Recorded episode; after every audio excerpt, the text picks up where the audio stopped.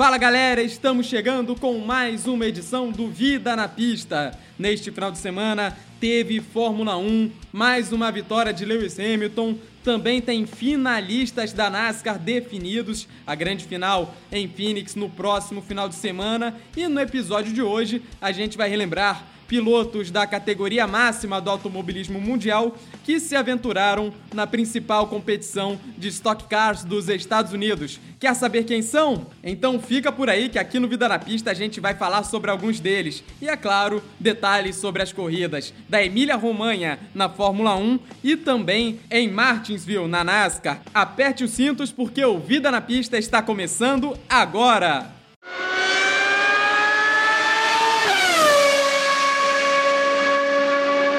É comum a gente ver pilotos que deixam a Fórmula 1 se aventurarem em outras categorias, geralmente a Fórmula Indy, Fórmula E, Mundial de Endurance, DTM, só que é menos comum que pilotos saídos da Fórmula 1 se aventurem na NASCAR, que é a principal categoria de Stock Cars dos Estados Unidos. E aqui a gente vai relembrar cinco desses casos. E para abrir a nossa lista, vamos falar de brasileiro Christian Fittipaldi, que correu de 1992 até 94 defendendo as equipes Minardi Footwork, resolveu se aventurar nos Estados Unidos. Antes de entrar na NASCAR, ele correu na Fórmula Indy entre 1995 e 2002, conquistando duas vitórias em sua passagem pela Indy. No ano de 2003, ele assinou contrato para correr algumas provas pela equipe de Richard Petty, lenda da NASCAR, heptacampeão, e iria pilotar o lendário carro 43, defendido por Richard Petty ao longo de sua carreira. No entanto,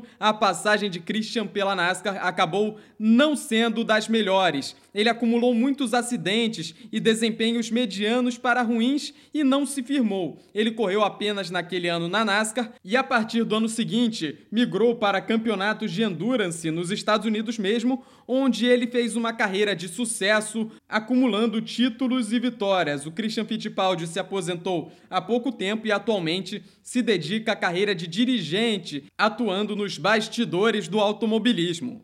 Uh, the incident that brought out the caution, Christian Fittipaldi locked it up and backed it into the tire wall at turn 10. Christian Fittipaldi não foi o único brasileiro a se aventurar na principal categoria de carros de turismo dos Estados Unidos. Nelsinho Piquet, após deixar a Fórmula 1 em meio àquela polêmica do Singapura Gate, decidiu se mudar para os Estados Unidos para correr na NASCAR, ele que disputou provas pelas três principais categorias. São elas a Truck, a Xfinity e a Cup Series, disputando mais de 30 corridas ao longo de sua passagem nos Estados Unidos. Entre os anos de 2010 e 2014, Nelsinho Piquet acumula três vitórias, sendo duas pela Truck Series e uma pela Xfinity Series. Além disso, ele é o último brasileiro a tentar se aventurar no certame estadunidense. Posteriormente, o Nelsinho Piquet retornou à Europa, onde se sagrou o primeiro campeão mundial de Fórmula E e atualmente ele está na Stock Car Brasil, onde corre pela equipe full time e tem como companheiro de equipe Rubens Barrichello. Entretanto, em recente entrevista ao programa De Noite, apresentado por Danilo Gentili no SBT, o piloto deixou as portas abertas para um possível retorno à NASCAR. Quem sabe a gente ainda vê no futuro Nelsinho Piquet acelerando pelas pistas ovais da categoria principal, a Cup Series, e quem sabe também ganhando corridas. Seria muito bacana para o automobilismo brasileiro. Mergulha, dá tudo, vai lá embaixo. Ganha a posição Nelson Piquet. Matt Crafton vai tentar dar o troco. Vai dar Nelson Piquet sua segunda vitória na campeão do Truck Series. Segura ele, Nelsinho. Matt Crafton vai atrás. Curva número 4. Nelsinho Piquet vai receber a bandeira quadriculada. Vence o brasileiro. Segunda vitória da temporada para Nelsinho Piquet. Incrível vindo da 13 terceira posição. Mais um momento histórico do automobilismo brasileiro. Quando falamos em pilotos ex-Fórmula 1 que se aventuraram na NASCAR, talvez um dos primeiros a vir à mente é Juan Pablo Montoya, Primeiro, ele foi campeão da Fórmula Indy no seu ano de estreia, em 1999. Em 2001, Montoya migrou para a Fórmula 1, correndo pela Williams, onde quase foi campeão mundial em 2003. Por lá ele ficou até 2004, até assinar com a McLaren para correr em 2005 e 2006. Só que na metade daquele ano, o piloto colombiano abandonou a Fórmula 1 porque havia assinado com a Chip Ganassi para correr pela NASCAR a partir do ano de 2007.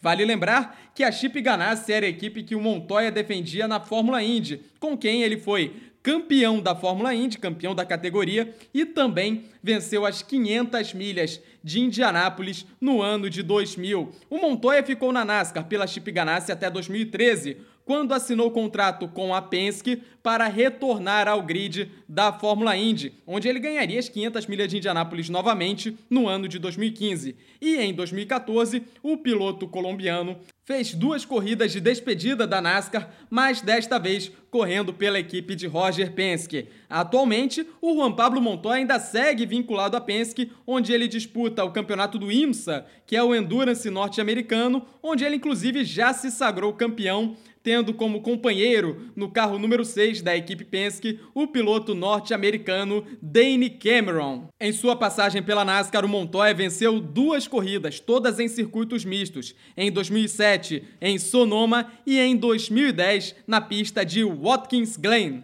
Good job. Juan Pablo Montoya, his second cup win.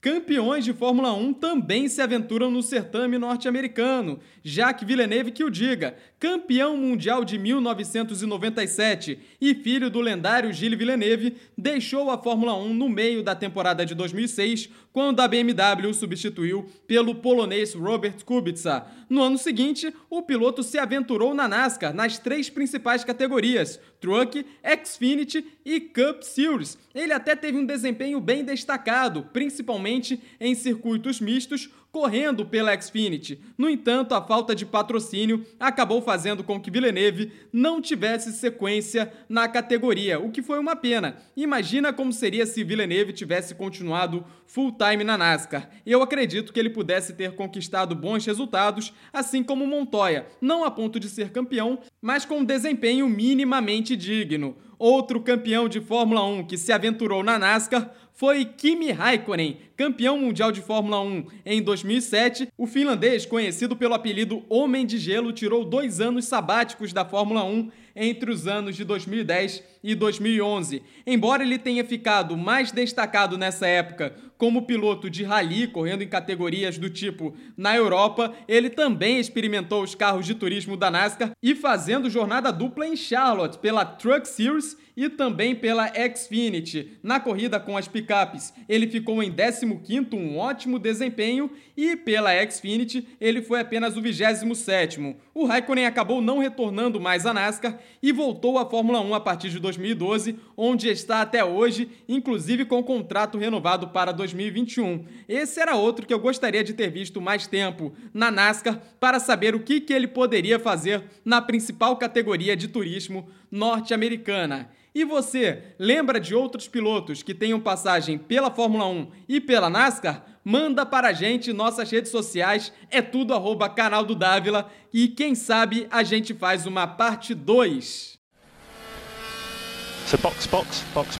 Neste domingo teve grande prêmio da Emília Romanha de Fórmula 1. Lewis Hamilton conquistou a vitória de número 93 em sua carreira, vai caminhando além do heptacampeonato para sua centésima vitória, se estabelecendo como grande detentor de recordes da Fórmula 1. Mas não pense que ele teve vida fácil, viu? O Hamilton largou em segundo porque o Bottas marcou a pole position e na largada o ex-campeão ainda foi ultrapassado pelo Max Verstappen, caindo para terceiro lugar. Vejam só, a primeira posição só veio durante a parada de pit stops. O Bottas, que vinha com desempenho ruim, segurava o Max. Enquanto isso, o Hamilton abriu vantagem o suficiente para fazer o seu pit stop e retornar na frente, já que os seus dois concorrentes já haviam feito as suas paradas obrigatórias. O Bottas ainda foi ultrapassado na pista pelo Max Verstappen. O piloto finlandês cometeu um erro na rivasa, fazendo o Max pular para a segunda posição. No entanto, a pouco mais de 10 voltas do final da corrida, o pneu traseiro direito da Red Bull do holandês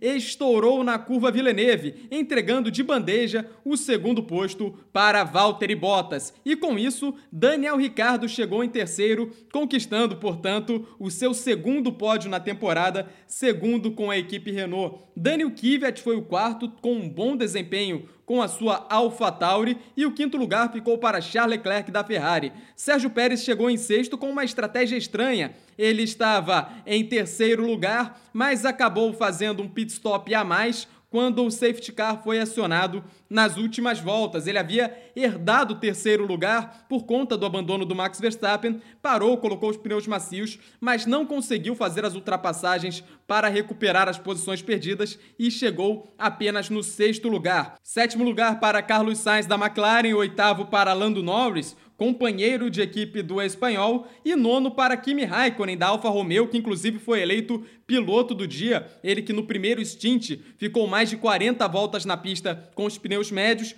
fez a sua parada obrigatória e voltou voando com os pneus macios na parte final da corrida. E Antônio Giovinazzi completou a zona de pontuação, a Alfa Romeo colocando seus dois pilotos na zona de pontuação. Além do abandono do Max Verstappen, outro abandono que também foi muito sentido foi o do Pierre Gasly na oitava volta da corrida, com um problema na pressão de água em seu carro. Gasly, que poderia conquistar um grande resultado, largou na quarta colocação, vinha em quinto até abandonar. Ele que corria com o capacete nas cores de Ayrton Senna, fazendo uma homenagem ao ídolo brasileiro. Senna, que vale lembrar, perdeu a sua vida no Grande Prêmio de San Marino de 1994, disputado no Autódromo de Imola. O campeonato permanece com a liderança isolada de Lewis Hamilton, que caminha a passos largos para o sétimo título mundial. Valtteri Bottas se isola na segunda colocação, seguido de Max Verstappen. Daniel Ricciardo pulou para o quarto lugar. Charles Leclerc é o quinto com a Ferrari, Sérgio Pérez é o sexto. Lando Norris é o sétimo, com Carlos Sainz no oitavo lugar. Alexander Albon é o nono no campeonato. E eu quero destacar aqui o desempenho ruim do Alexander Albon. Ele que vinha brigando pela sexta colocação na relargada após a bandeira amarela com safety car causado pelo abandono do Max Verstappen e também do George Russell, que acabou rodando enquanto o safety car estava na pista. O Alexander Albon, quando foi ultrapassado pelo Sérgio Pérez, rodou sozinho e chegou em último entre os que completaram a corrida de hoje. O Albon é um piloto que tem seu talento,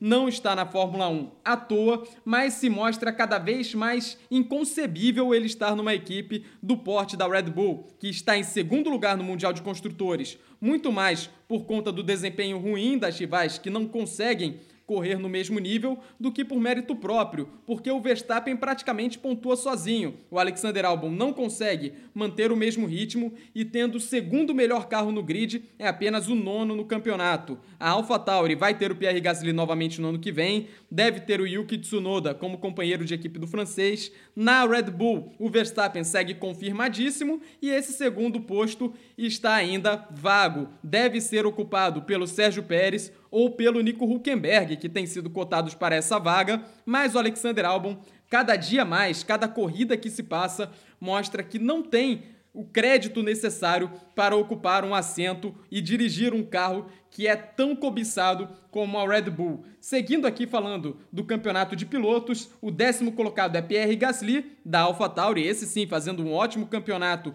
com o equipamento que tem e poderia ter ido muito mais além se não fosse o abandono de hoje, e Lance Stroll apenas o 11 o Stroll que não pontua há cinco corridas, vale lembrar que ele ficou uma prova fora por conta de indisposições intestinais, mas o Lance Stroll vendo aí seu campeonato praticamente perder o rumo, o canadense que chegou a andar em quarto lugar no Mundial de Pilotos. Falando dos construtores, a Mercedes com o um abandono duplo da Red Bull praticamente, já que o Alexander Albon jogou fora sua pontuação no finalzinho da corrida, a Mercedes conquistou o seu sétimo título consecutivo entre os construtores, sacramentando seu domínio absoluto na era híbrida que começou desde 2014. Entre os construtores, a Mercedes, é claro, líder absoluta, não perde mais a primeira posição. A Red Bull ainda assim fica em segundo, mesmo pontuando com apenas um único piloto, que é o Max Verstappen, porque a gente não pode nem considerar o Alexander Albon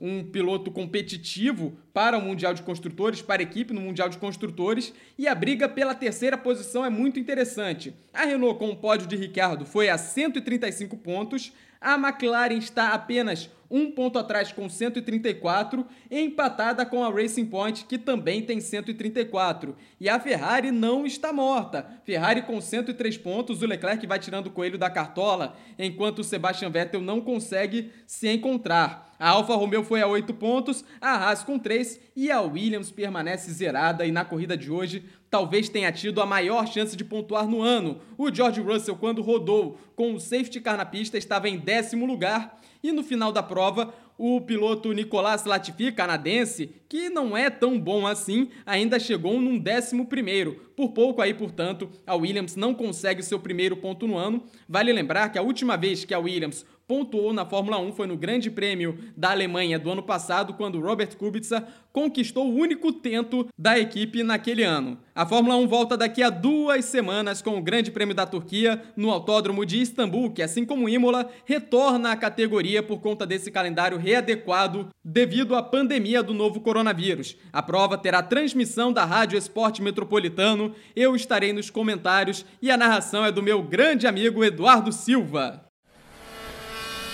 Box, box, box. E já que a gente falou de NASCAR e de Fórmula 1 no podcast de hoje, é claro que a gente não poderia deixar de falar sobre a semifinal da NASCAR Cup Series, etapa de Martinsville. Neste domingo foram definidos os finalistas da próxima semana na etapa final em Phoenix e tivemos emoção até a última volta. Chase Elliott levou a vitória, se classificando automaticamente para a final. Joe Logano, por já ter vencido uma prova na etapa dos oito dos playoffs, já tinha vaga na final garantida. E tivemos três pilotos brigando por duas vagas ponto a ponto até a última volta. Danny Hamlin, Brad Keselowski e o campeão da temporada regular, maior vencedor de provas neste ano, com nove triunfos, Kevin Harvick, brigaram até o final. Melhor para Hamlin, da Joe Gibbs, e para Keselowski, da Penske. Kevin Harvick não fez uma boa corrida. O seu carro, da equipe Stuart Haas,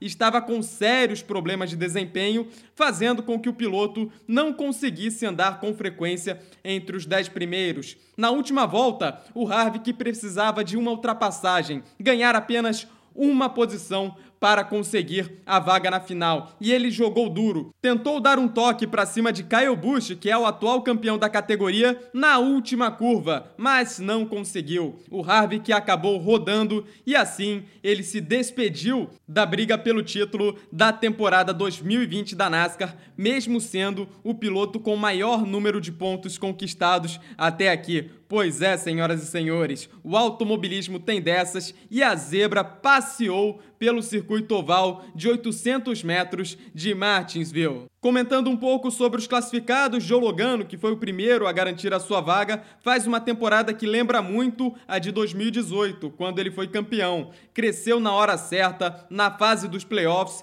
e pode ser um grande candidato na etapa de Phoenix, ficar de olho no piloto da Penske, carro número 22. Brad Keselowski, também da equipe Penske, vem forte, ele que fez uma parte final da corrida de Martinsville muito consistente, ganhou a prova Coca-Cola 600, que é a segunda mais importante do calendário da NASCAR e tem grandes chances de conquistar o bicampeonato, ele que foi campeão da NASCAR no ano de 2012. E os outros dois tentam conquistar o primeiro título. Danny Hamlin, que já bateu na trave várias vezes, é veterano, tem muitas vitórias em seu currículo, três vezes campeão da Daytona 500, pode finalmente conquistar o seu primeiro caneco da NASCAR, da temporada da NASCAR, o Danny Hamlin, que vem merecendo, vem mostrando consistência e finalmente chega na final como franco favorito também o piloto do carro número 11 da equipe Joe Gibbs. Chase Elliott, que venceu a corrida em Martinsville, talvez esteja no melhor momento entre os quatro. E olha que quase a vaga dele na final foi para o espaço por conta de um erro no pit stop, um mecânico que por pouco não infringiu uma regra na questão de posicionamento nos boxes. Uma punição chegou a ser aplicada, mas a NASCAR a retirou a tempo, fazendo com que Chase Elliott não perdesse a briga pela vitória. Pois é, senhoras e senhores, as cartas estão lançadas. Deixe nos comentários lá no nosso perfil do Instagram quem você acredita que vai ser o campeão da NASCAR Cup Series? Olha, se eu fosse apostar em alguém, eu apostaria em Joey Logano, ele que tem um bom momento, ele que costuma crescer nessas fases do campeonato, tal qual fez em 2018 e tem grandes chances de levar a taça em 2020, embora qualquer um dos outros finalistas também mereça igualmente e tenha grandes chances de ser campeão. Vale lembrar que as outras duas principais categorias da NASCAR, a Xfinity e a Truck Series, já definiram seus finalistas também. Na Truck Series vão decidir o campeonato Grant Finger, Zane Smith, Sheldon Creed e Brett Moffitt, enquanto na Xfinity Series vão para a final Chase Briscoe, Austin Cindric, Justin Allgaier e Justin Haley. As três corridas que definem os campeões de 2020 da NASCAR acontecem respectivamente a Truck na sexta, a Xfinity no sábado e no domingo a grande final da principal categoria, a NASCAR Cup Series.